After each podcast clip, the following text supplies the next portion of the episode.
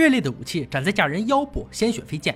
这是在举行什么邪恶仪式吗？不，这是在决定一万美金的去处。欢迎来到美国最大型的真人比赛——断刀大赛第二季第五集。大家好，我是安哥。参赛选手要根据裁判给出的题目，打造出相应的武器，然后完成各式各样的考核。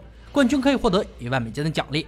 大帅、老白、乐哥早已等候多时，选手们陆续登场：摩根、马蒂、沃兹、汤姆。比赛总共有三关，每关淘汰一人，谁做的武器最出众，能走到最后，谁就可以成为冠军，并带走一万美金的奖励。裁判揭开幕布，露出藏在下面的废车，切、锯或拆开它，取得想要的零件来锻造武器。刀长二十三到二十八公分，不含刀根，总长不超过五十八公分。四小时的预备材料以及锻造刀身。第一关挑战计时开始，评委们一致认为圈状弹簧是不错的选择，汤姆也是这么想的。他要用这个坚硬的家伙做把武斗刀，把弹簧拉直重组后才能熔炼焊接，这个过程很有难度。摩根选择的同样是弹簧，要做一把综合砍刀和猎刀特点的武器，大概是这个样子。马蒂好心将自己拆过的弹簧让给二十岁的摩根，而他自己选择的材料则是车轴，因为焊接弹簧太麻烦了。他要锻一把能切任何东西的萨克逊瓦刀来应付评委们留在第二回合的考验。看来他非常有信心通过第一关。沃兹选择的也是圈状弹簧，武器类型则是波斯风格的反曲刀，但是他的喷枪一直出问题，导致拆弹簧的过程那是相当艰辛了。说实在的，用喷枪真不如用研磨机。一小时过去，选手们都进入断钢环节，汤姆遥遥领先于其他人。乐哥不禁感叹：如果是大胡子比赛，汤姆一定能赢。摩根在此环节表现得并不出色，甚至有些糟糕，手下的弹簧一堆缝隙无法强接。这样下去，指不定什么时候才能完工。他当机立断，放弃弹簧，选用另一个零件，非常非常聪明的决策。尤其是对于一名年轻选手来说，马蒂的进度追了上来，反超汤姆，刀身初步成型，开始上研磨机磨掉锤痕。此时灾难出现了，刃上有个缺口，不是锻造问题，是铝制研磨轮磕的。马蒂并没有慌，刀身的余粉足够他处理这个缺口。沃兹此时口中脏话频出。他已经和钢坯奋战许久，却还没成型。弹簧碎块始终无法接在一起，让他选择另一个零件是最好的选择。这次沃兹同马蒂一样选用车轴。时间还剩九十分钟，得加油了。闷声发大财的汤姆进入热处理环节，也就是淬火。从油桶中将刀子拿出来后，发现有些弯曲，因为他只加热刀的一侧。好在汤姆还有一个小时可以修正。重新选取材料的摩根也来到了淬火环节，刀身非常直，技艺很是熟练。同样重选材料的沃兹也追赶上来，一路顺畅，再没出现问题。时间还剩十五分钟，马蒂也终于淬火了。他的刀又薄又容易出错的细节很多，一旦出现差池，剩下的时间都不够他处理。好在恩哥的嘴没开光，刀身很不错。裁判一声令下，挑战者们纷纷停手。汤姆首先给评委呈上自己的作品，很干净利落的武斗刀。但淬火时有失误操作，老白不禁担心刀身硬度能否应付第二关考验。沃兹的反曲刀紧跟着登场，由弹簧换成车轴后，仅用二十分钟，这把刀就成型了。马蒂的萨克逊瓦刀亮相后，深得大帅喜爱，研磨轮磕出的缺口也处理得很干净。诚如大帅常说的，好刀不必厚重。最后，摩根的劈裂刀呈上，刀身稍有弯曲，但问题不大。乐哥很欣赏他锻造时表现出的成绩，年纪不用很大，也能锻造出好刀。第一回合想有个结果，就需要来到我们的挑毛病环节了。汤姆的刀尖不够锋利。沃兹的刀，大帅左看右看也没找出问题。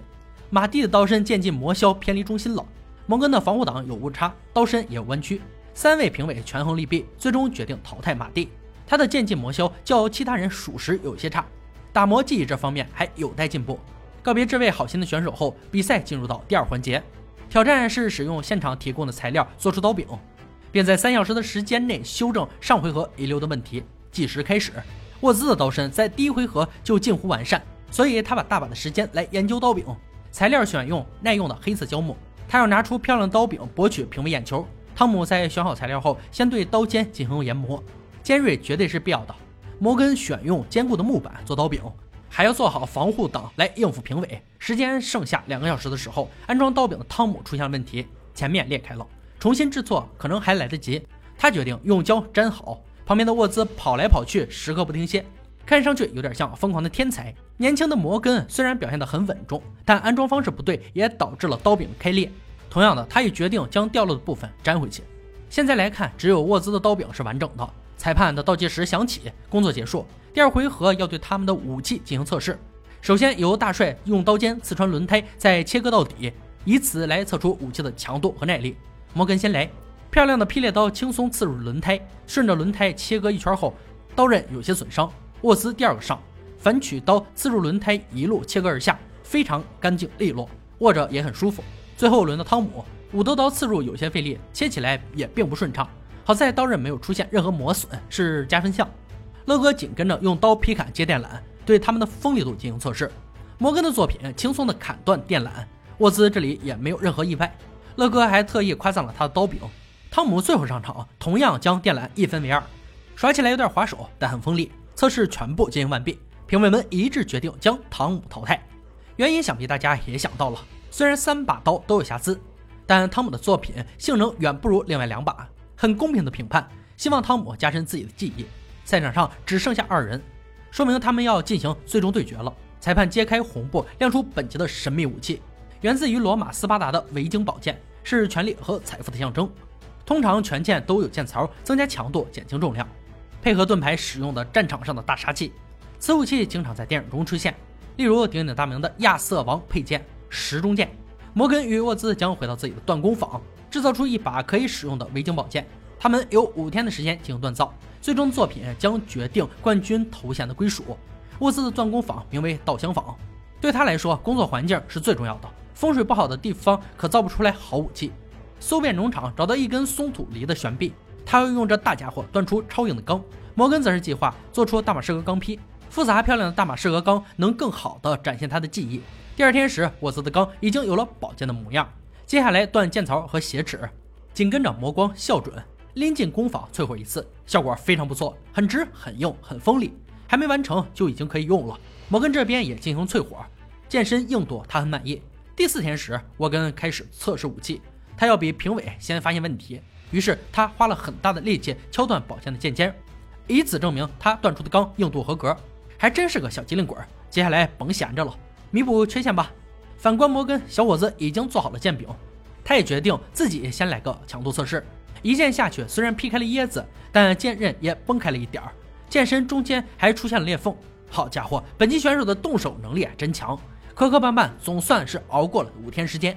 两位参赛者带着作品回到赛场，沃兹用的钢他都叫不出名字，但可以确定是超级坚硬，而摩根却并没有带着完善的作品回来。他的大马士革钢有裂缝，且没有足够的时间去修整或重做。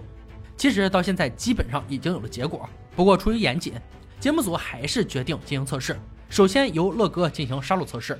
沃兹的剑连刺带砍，对着假人一顿招呼，剑身很重，但可以肯定这绝对是把大杀器。拿过摩根的武器，乐哥发现剑柄太松，且剑身不只有裂缝，还有洞。出于安全考虑，乐哥决定终止测试。这再严谨下去，出人命怎么办？本集诞生了往期以来最轻松取胜的冠军，沃兹将带走一万美金的支票奖励。而摩根作为比赛开始以来最年轻的参赛者，也得到了评委们的认可与夸赞。他能凭借实力走到这一步，已经非常不错了。再给他一些时间，假以时日，一定大有出息。以上就是《锻造大赛》第二季第五集的内容。很遗憾没能看到维京宝剑精彩的表演，但希望大家不要看清这家伙的威力。维京剑起源于五到十二世纪的北欧地区，长度约六十至八十公分。重一点二到四点五千克，该剑是中世纪黑暗时代以北欧为中心普及到欧洲，主要用途为切砍的刀剑。剑身造的又宽又厚，是因为当时尚无制钢技术，造的厚一点也增加剑身强度，因此剑身在战斗中仅会弯曲，不会折断。该剑最大的特点在于，从剑身的剖面图上可以清晰的看到剑身两侧极宽的血槽，由此可见对其火物的杀伤力。下期视频将由一把开山刀压轴。段段大赛往期节目中还有选手做过，猜到的粉丝可以在评论区留下你的想法。好了，今天解说到这里吧，我们下期再见。